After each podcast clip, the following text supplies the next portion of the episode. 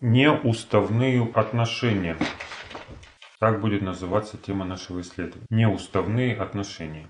Давайте сначала перечислим те случаи, в которых возможны какие-либо отношения. Для этого прочитаем книги Амоса, 3 главе, 3 текст. Книга пророка Амоса, 3 глава, 3 текст. «Пойдут ли двое вместе, не сговорившись между собой?» В принципе, любые отношения полагают то, что человек должен с другим человеком о чем-то договориться, условиться, прийти к согласию. Обоюдное решение должно быть, чтобы эти отношения стали возможными. А когда, как пишет нам Крылов в басне про Лебедь Ракович, товарищах согласия нет, то что происходит?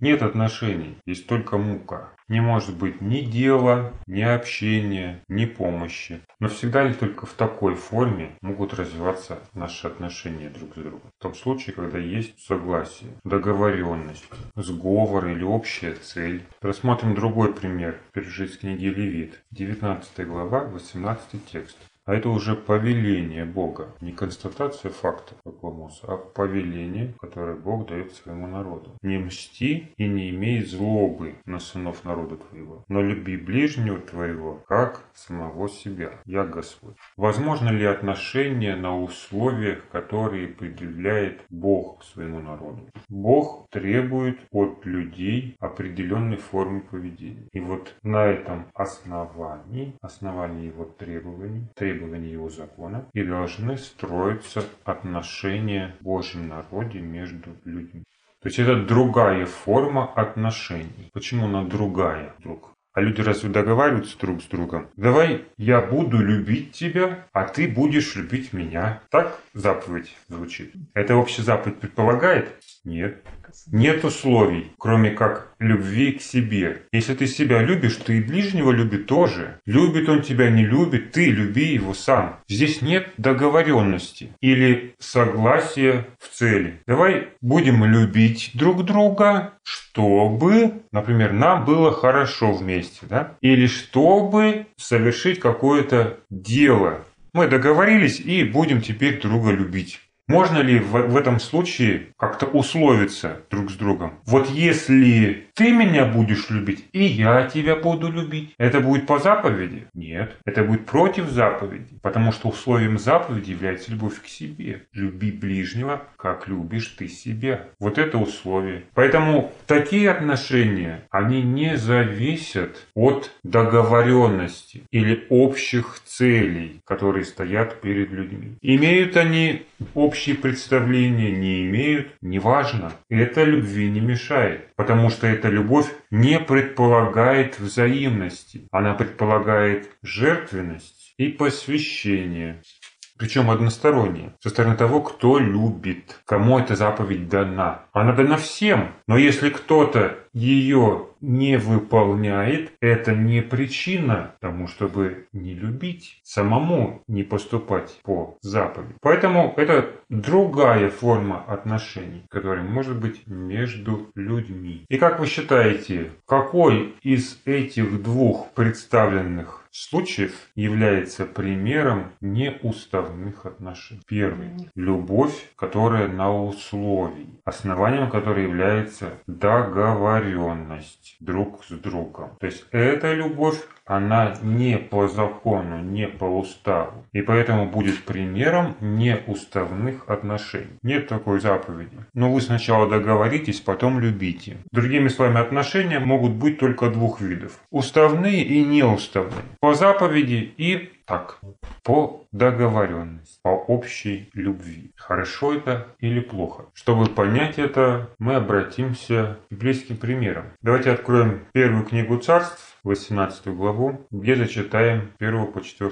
текст. Итак, когда кончил Давид разговор с Саулом, душа Иоаннафана прилепилась к душе его, и полюбил его Иоаннафан как свою душу. И взял его Саул в тот день, и не позволил ему возвратиться в дом отца его. Это про Давида. Иоаннафан же заключил с Давидом союз, ибо полюбил его как свою душу. И снял Иоаннафан верхнюю одежду свою, свою, которая была на нем, и отдал ее Давиду. Также и прочие одежды свои, меч свой, лук свой и пояс. Вот на этом мы пока остановимся. Итак, для начала давайте ответим на вопрос. Какая любовь представлена в этом примере? Какие это отношения? Уставные или нет? Первый текст, первый текст 18 главы говорит, что душа Иоаннафана прилепилась к душе Давида. Прилепилась. И полюбил его Иоаннафан. Как полюбил? Как свою душу. Казалось бы, ну, об этом же говорит и заповедь, да? Люби ближнего своего, как самого себя. Но здесь мы видим немного другая форма. То есть он полюбил его не как самого себя, а как свою душу. Почему вот автор выделяет любовь Иоаннафана от обычной любви, любви по заповеди. Видимо, это была другая немного любовь, о чем и пытается сделать намек в предыдущем выражении. Прилепилась душа его. То есть это о чем говорит? О том, что Иоаннафану понравился Давид. У него возникло чувство близости, привязанности к нему. И как следствие этого уже, да, он полюбил его как свою душу. Не как самого себя, а как свою душу. А душа, вы знаете, это синоним слова «жизнь». То есть в данном случае эта любовь выделяется среди остальной любви, которая есть у Иоаннафана к другим людям. А если она выделяется, это о чем говорит? А другие что, не ближние? Да? Другие не никто, получается. Если он Давида любит так же, как себя, то почему он не любит остальных ближних, других ближних? Значит, это не любовь по заповеди. Но можно сказать, что это больше, чем любовь по заповеди. Да? Та любовь, о которой говорит Христос, нет больше той любви, как если кто положит душу свою за друзей своих. То есть, если он любит как свою жизнь, значит, это говорит о том, что он готов этой жизнью ради Давида пожертвовать. Да, готов. Но почему, говорит Христос, что нет больше той любви? Ведь многие люди жертвовали своей жизнью ради близких, ради дома своего, ради Родины даже жертвовали люди своей жизнью. Так ведь? И они это делали отнюдь не потому, что любили Бога и знали Его заповеди, это свойственно человеку, который не видит своей жизни без любимых. Вот многие люди сводят счеты с жизнью из-за несчастной любви. Почему? Потому что они поступают по любви, по той любви, о которой говорит Христос. Нет больше той любви, если кто положит душу. Нет. Это потребительская любовь от которой зависит жизнь человека. Если этой любви нет, то и смысла жизни тоже нет. Поэтому люди готовы пожертвовать своей жизнью, чтобы эту любовь сохранить. Но Христос не об этой любви говорит. Он говорит о любви к братьям. Почему эти братья стали вдруг друзьями? Вот в Евангелии от Иоанна написано, что мы должны любить друзей, да? А вот в послании Иоанна та же самая формула уже применима к термину братья. Братья это и есть наши друзья. Почему? Почему они являются нашими близкими? По той же причине, по которым были близки Христу его ученики. Он же свой пример берет в качестве основания этой любви. Я полагаю душу за вас, за друзей. Вы друзья мои, он называет. Я полагаю за вас свою жизнь. Почему они вдруг стали ему друзьями? Прежде говорит, что тот, кто соблюдает волю Отца моего Небесного, тот не брат и сестра и мать. Вот что является основанием этой близости. Любовь к Богу. А что было основанием любви и Анафана.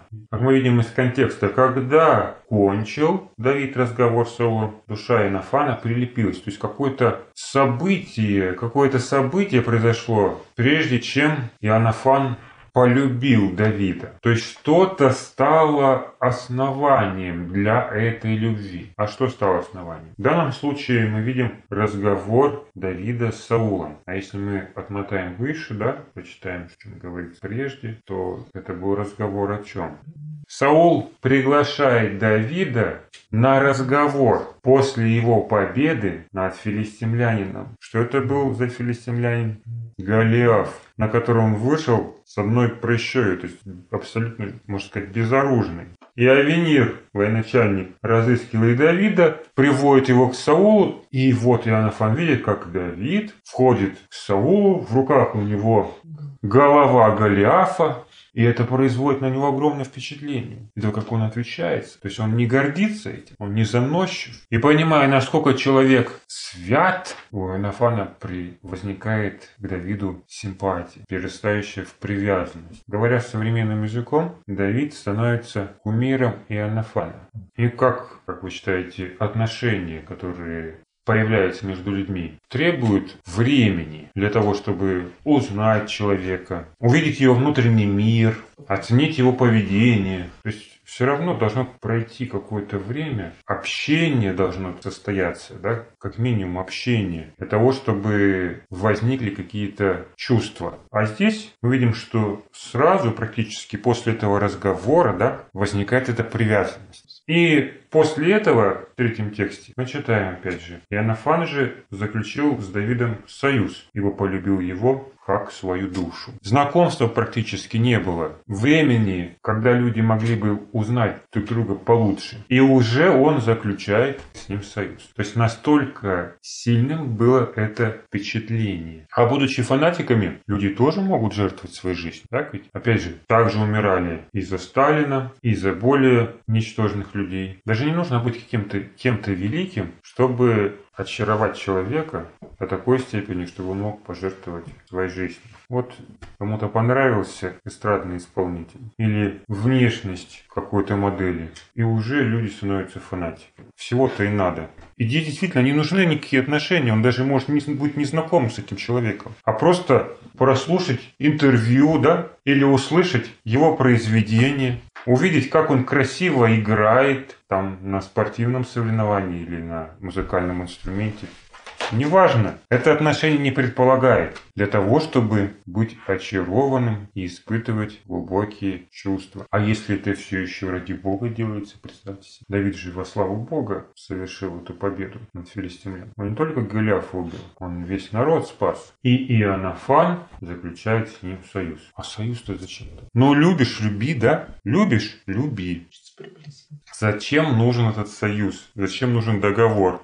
Для чего нужен договор? Для чего люди договариваются вообще? Когда имеют отношения, для чего они договариваются? Им что, любить не дают или что? Ну, любить, люби, ну что? Договор нужен только в том случае, когда человек хочет что-то получить. Вот тогда люди договариваются. Когда они рассчитывают что-то от этого взять. И этот договор, он учитывает стороны. Учитывает интересы одной стороны и интересы другой стороны. Точно так же и Нафан. Он заключает союз с Давидом, чтобы его не потерять. И это уже говорит о чем? Что эти отношения, которые возникают между Давидом и Анафаном, относятся к категории неуставных. Вот это отвечают определению, которое мы дали прежде. Они договорились. Первая книга Царств, 20 глава, 17 текст. И снова Иоаннафан клялся Давиду своей любовью к нему, ибо любил его как свою душу. То есть снова выделяется эта любовь среди любви по Западе, среди остальной любви, которая была у людей. И снова мы видим клятву, которой клянется Иоаннафан Давиду. Почему он клянется? Делает это еще раз. Вот если мы будем смотреть, что происходит, да, почему такая ситуация складывается в их отношениях, то это как раз тот момент, когда Саул замышляет убить Давида, а Иоаннафан сын Саула. И, конечно, это могло бы как-то насторожить, как минимум, да, Давида. Он мог бы остерегаться Иоаннафана, потому что он сын Саула, а Саул хочет его убить. И это внесло бы какую-то размовку или разделение в их отношениях. Потому что чтобы этого не произошло, Иоаннафан клянется Давиду в своей любви. И они договариваются, что Иоаннафан узнает об истинных намерениях своего отца. Давид заподозрил что-то неладное. Ему показалось, что Саул хочет его изжить. Но, чтобы быть уверенным до конца и при этом не рисковать своей жизнью, должен пойти и Анафан на праздник, как мы помним, и известить Давида о намерениях Саула. И далее мы читаем, начиная с 41 текста Вы помните, там был условный знак, и Анафан пускает стрелы, и в зависимости от того, как он их пускает и что кричит своему слуге, Давид либо подходит, либо убегает, да? То есть это должен, должно было сказать о том, каковы намерения Саула в отношении Давида. И вот Иоаннафан исполняет то, что он обещал, дает Давиду знак и отпускает отрока, это своего слугу. Отрок пошел, а Давид поднялся с южной стороны и пал пред лицем своим на землю, трижды поклонился. И целовали они друг друга, и плакали оба вместе, но Давид плакал более. И сказал Иоаннафан Давиду, иди с миром, в чем клялись мы оба именем Господа, говоря, Господь да будет между мною и между тобою, между семенем моим и семенем твоим, то да будет навеки. Встал Давид и пошел, а Иоаннафан возвратился в город. Мы здесь видим цену прощания, которое возникает в результате того, что Давид вынужден бежать от Саула. И как мы можем увидеть из этой сцены, да, что чувство любви и глубокой привязанности возникают не только в сердце Иоаннафана, но и в сердце самого Давида. И целовали они друг друга, и плакали оба вместе, но Давид плакал более. К какой категории отношений мы здесь можем отнести эту любовь? Мы не считаем, что у Давида возникло чувство очарования Нафаном, да? То есть с его стороны не было такой инициативы но эти чувства появились в ответ на любовь Иоаннафана. То есть Давид испытывает любовь к Иоаннафану по той причине, что Иоаннафан любит его больше своей жизни. Видя эту привязанность, преданность, у него возникают эти чувства. Можно ли их отнести к любви по заповеди? Нет, потому что любовь по заповеди – это не ответные чувства на чью-то любовь, а это инициатива в любви к другому человеку, вне зависимости от того, любит он тебя или нет. То есть и любовь Давида, вот эти отношения, которые возникают в результате этой любви с Энофаном, со стороны Давида, тоже относятся к категории неуставных отношений. И как мы далее читаем в 42 тексте, клянутся они оба. Для любви, как уже было сказано, клятва не нужна, потому что она не требует взаимности. Клятва нужна тогда, когда человек хочет что-то получить от этой любви. В данном случае Иоаннафан клянется, потому что очарован Давидом, а Давид клянется, потому что очарован любовью Иоаннафана. В этом случае они оба являются потребителями человеческой любви. Хорошо это или плохо? Если мы будем рассматривать пример 20 главы первой книги царства, мы можем увидеть, что Бог использует эту привязанность Иоаннафана, чтобы спасти Давида от рук Саула. Точно так же, кстати, он использует и любовь Милхолы, жены Давида, дочери Саула, чтобы спасти Давида. Видите, не только Иоаннафан был очарован Давидом, но и Милхола была по уши в него влюблена. И по этой причине она помогла Давиду бежать, когда Саул подкарауливал его у ворот дома. Здесь Иоаннафан тоже выполняет эту функцию. Он через него Бог спасает Давида от Саула. Но однако этой любви не суждено было сбыться. Они не могли быть вместе. Это касается и Милховы, это касается и Иоаннафана. Бог разлучает Давида с Иоаннафаном, несмотря на взаимную клятву и взаимную привязанность. А может быть, как раз и благодаря этой привязанности. То есть можно увидеть, что у Бога совсем другие планы на эти отношения. И что эти отношения, они не помогут Давиду стать тем, кем хочет видеть его Бог. А наоборот, будут этому только мешать. Для Давида это начало времени его пустыни, да, где он пребывает в одиночестве. Это нельзя сказать, что у него не было рядом с ним никаких людей, но рядом с ним не было тех людей, которых он любил. И в этом тоже был Божий план. Почему? Потому что в этой любви фигурировали исключительно потребительские мотивы. Он в отношениях с Инофаном является потребителем этой любви. Но Бог забирает у него эту любовь, разлучая его с Иоаннафаном. И когда заканчивается уже окончательно история этой любви? Да, это вторая уже книга царств, первая глава, С 24 по 26 текст прочитаем. Дочери израильские, плачьте о Сауле, который одевал вас в багряницу с украшениями и доставлял на одежды ваши золотые уборы. Как пали сильные на брань, сражен Иоаннафан на высотах. Скорблю о тебе, брат мой, Иоаннафан. Ты был очень дорог для меня. Любовь твоя была для меня превыше любви женской. Здесь мы можем увидеть, что привязанность к у Давида была больше, чем привязанность, которая возникает у мужчины к женщине. То есть Иоаннафан был ближе, чем любая женщина, которая была у Давида. И когда приходит время Давиду воцариться на престоле Израиля, заканчивается время его испытаний, Бог убирает Саула, но и Иоаннафана он не оставляет в живых. А почему? Ведь Иоаннафан же не желал Давиду зла, так? И между ними была клятва. Но Бога не столько безопасность Давида волновала, сколько то, каким будет его отношение, когда он сядет на престол. И этим отношением, правильным отношением, обязательно помешала бы дружба с Иоаннафаном. То есть его любовь к Иоаннафану, неуставные отношения, была несовместима с теми планами, которые имел на него Бог. Значит, мы можем сделать вывод, что неуставные отношения могут навредить Божьим планам. Казалось бы, наоборот, да? Вот когда есть в товарищах согласие, тогда только может какое-то дело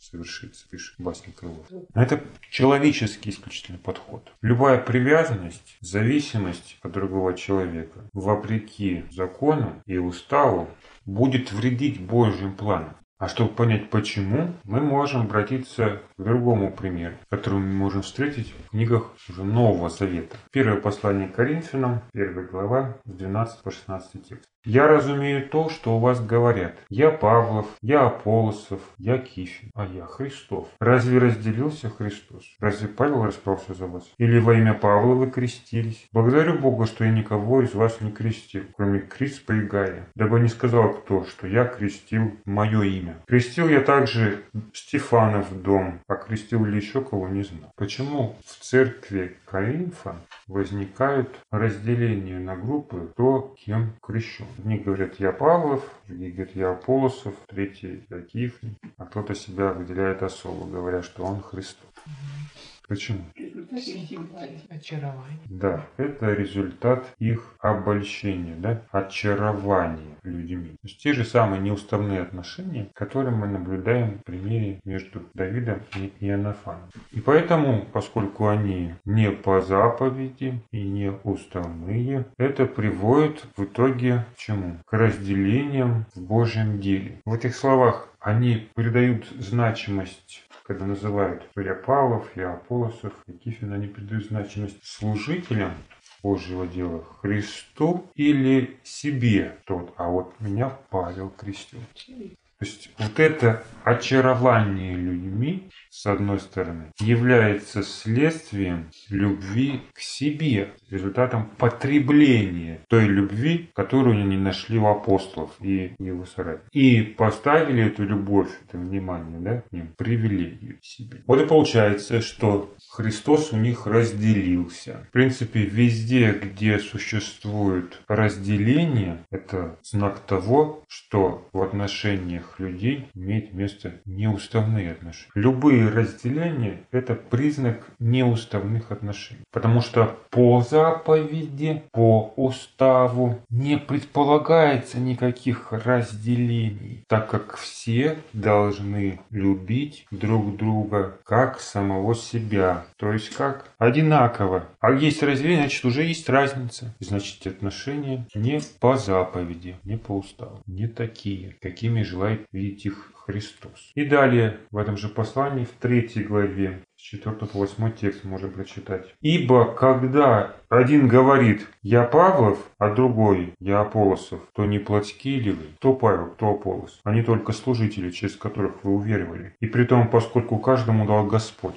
Я насадил, а полос поливал, но взрастил Бог. Посему и насаждающий, и поливающий есть ничто, а все Бог взращивающий. Насаждающий же и поливающий суть одно, но каждый получает свою награду по своему труду. Здесь мы уже видим характеристику, которую дает апостол Павел таким неуставным отношением. Он говорит, что когда вы говорите «я Павлов, я Аполосов», то вы плотские, поступаете по-человечески.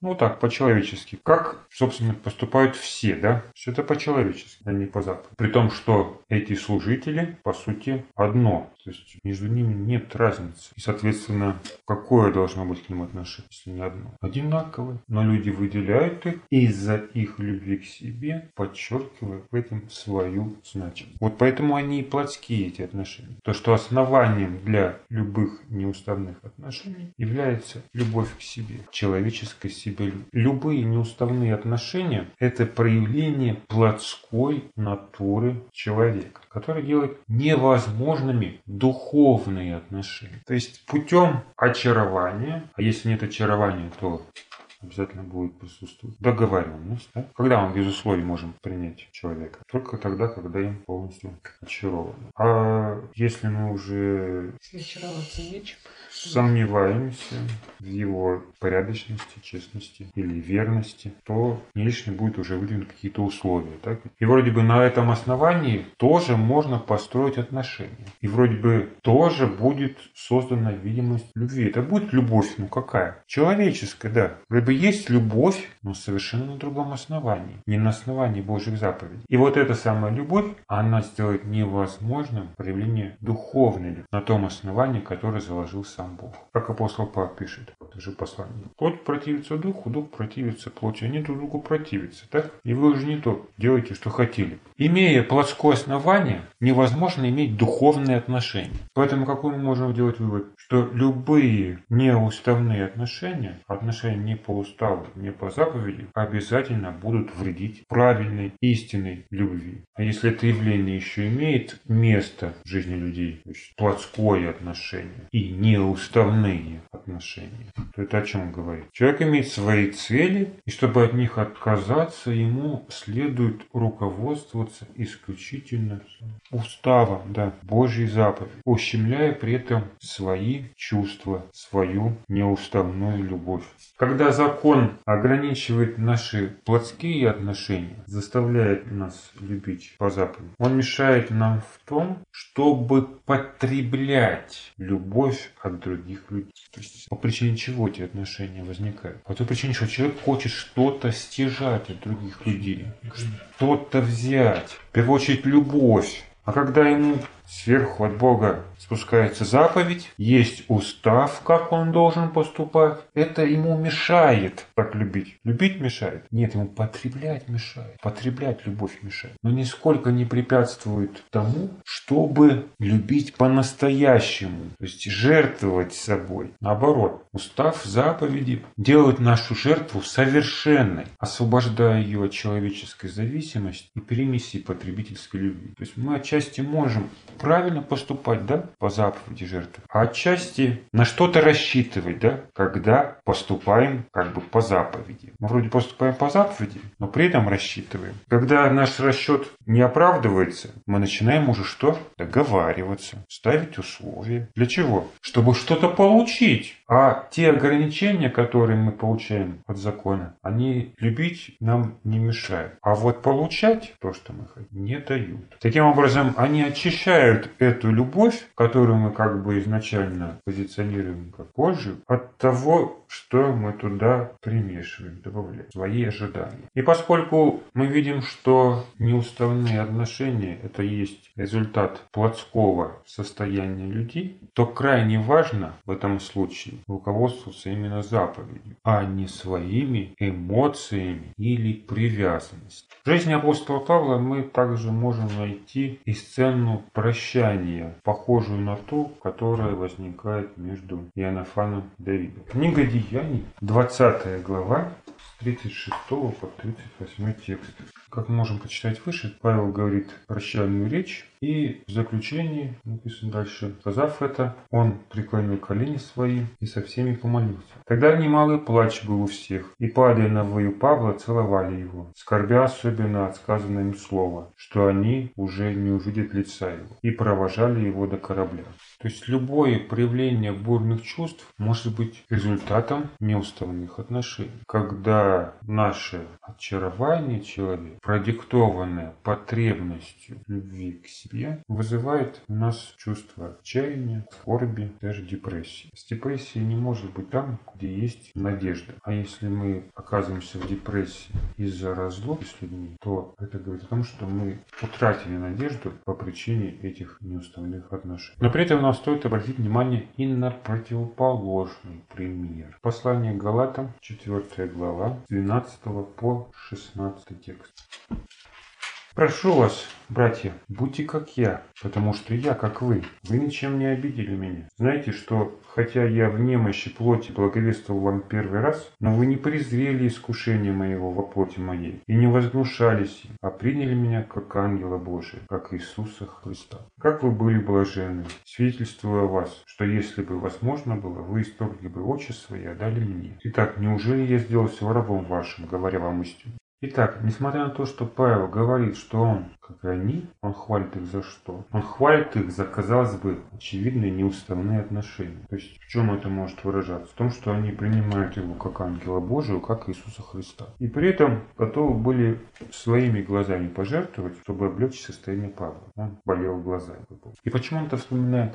Потому что теперь у них отношение к нему изменилось. И он спрашивает, итак, неужели я сделался врагом вашим, говоря вам истину? Как пишет нам апостол Иоанн, если ходим во свете, подобно как он во свете, то имеем общение друг с другом. Кровь Иисуса Христа, Сына Его, очищает нас от всякого греха. Когда люди ненавидят друг друга, и когда кто-то является нашим врагом, в принципе, не может быть в этом случае никаких отношений. Люди избегают этого общения. Так? Что делают и галаты? Они не слушают Павла, а слушают там иудействующих христиан, которые призывают их обрезать подчеркивает им свою самозначимость. Павел возвращает их к тому началу, к тому, с чего началось их знакомство. И тогда у них было другое отношение. Но это отношение было продиктовано не личной потребностью, а тем словом, той истиной, которую они услышали. И вот здесь уже действительно можно сказать, что нет больше той любви, если кто положит душу свою за друзей своих. Похожие чувства, но уже продиктованные другими мотивами. И в этом смысле уже являются отношениями по заповеди, по учению Иисуса Христа. В таком случае, как тогда можно отличить одно проявление любви к апостолу от другого? А мотивов мы знать не можем, да? Мотивов мы знать не можем. Но апостолу достаточно оснований, чтобы сказать, вы плотские, а может быть это такая любовь по заповеди. Не плотская. Может быть они видят в этом свет и откровение Божьей истины. И стремясь к этому свету, ощущают духовную близость с апостолом. Как Иоанн говорит, если мы ходим во свете, вот тогда у нас и возникает это общение. И вот пока они были во свете, они были близки с апостолом. Как только они ушли во тьму, он сразу стал их врагом. Что апостол приводит в качестве основания того, что они плотские? Разделение и когда кто-то говорит «я Аполосов», «я Павлов», то есть когда кто-то себя чем-то выделяет. И не только это, но как мы уже сказали, это еще и договоры или договоренности, которые возникают у нас для получения или проявления нашей любви. Если есть какие-то условности, мы любим на условиях, то в любом случае это уже проявление неуставных отношений, даже если эти отношения имеют место быть. Таким образом можно как бы обманывать себя, думая, что мы имеем духовную любовь, да, как и делали коринфяне, но при этом руководствоваться не заповедью, а своими эмоциями, своим желанием что-то от других получить. Но когда сталкиваемся с разочарованием, это обязательно вытекает какую-либо претензию или требование, ультиматум или условие, договоренность, что уже будет указывать то, что эти отношения не соответствуют Божьему закону. Поэтому, чтобы этого не произошло в дальнейшем, нужно наращивать не условия, не требования, не расширять списки своих договоров с другими людьми, а наоборот, отказаться от такой формы отношений, пользу отношений по Западу.